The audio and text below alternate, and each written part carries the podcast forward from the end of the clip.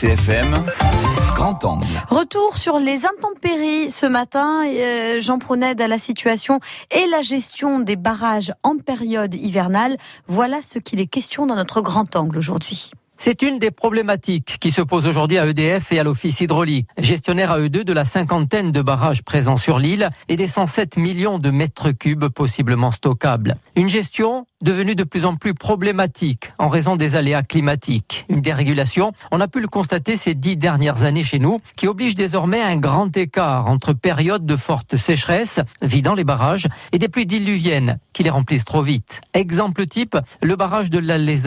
Quasiment à sec en 2015, il est aujourd'hui rempli à 100%. Une situation exceptionnelle en cette période qui pose quelques motifs d'inquiétude, comme le manifeste François-Xavier Tchekoli, le maire de San Giuliano. Il est rarissime euh, qu'au mois d'octobre, euh, le barrage soit à son niveau complet. C'est actuellement le cas puisque les inondations que nous avons vécues hier témoignent du fait que l'évacuateur de crue a fonctionné, donc le barrage est plein. Ça veut dire que cette capacité tampon, le fait que le barrage puisse absorber des épisodes pluvieux pour les rendre plus tolérables, a disparu. Donc actuellement, c'est une grosse source d'inquiétude puisque nous sommes simplement au mois d'octobre et qu'il nous reste à passer tout l'automne et tout l'hiver. Donc euh, c'est vrai que les populations et les agriculteurs en général sont très inquiets de, de, de cette nouvelle. Une inquiétude et une demande à laquelle répond sans sourciller Xavier Lugiani. Le président de l'Office hydraulique confirme tout d'abord le caractère exceptionnel de la situation. Les gros barrages sont relativement euh, plans à mesure où ils sont à peu près entre 60 et 80 Alors après, bien entendu, euh, ce qui s'est passé notamment sur la Castaniche, sur le barrage de la Dijagne, qui était euh, à peu près à 60, 70%.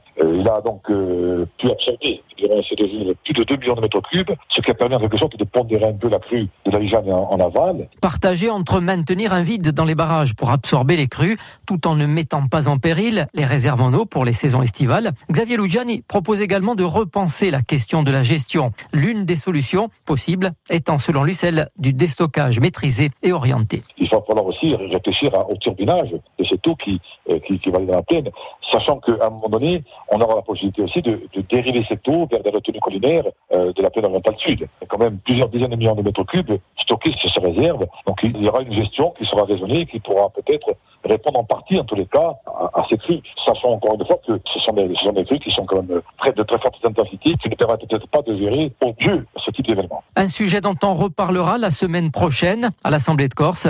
Xavier Lugiani présentera le plan d'adaptation au changement climatique récemment voté par le comité de bassin. France Bleu, RCFM.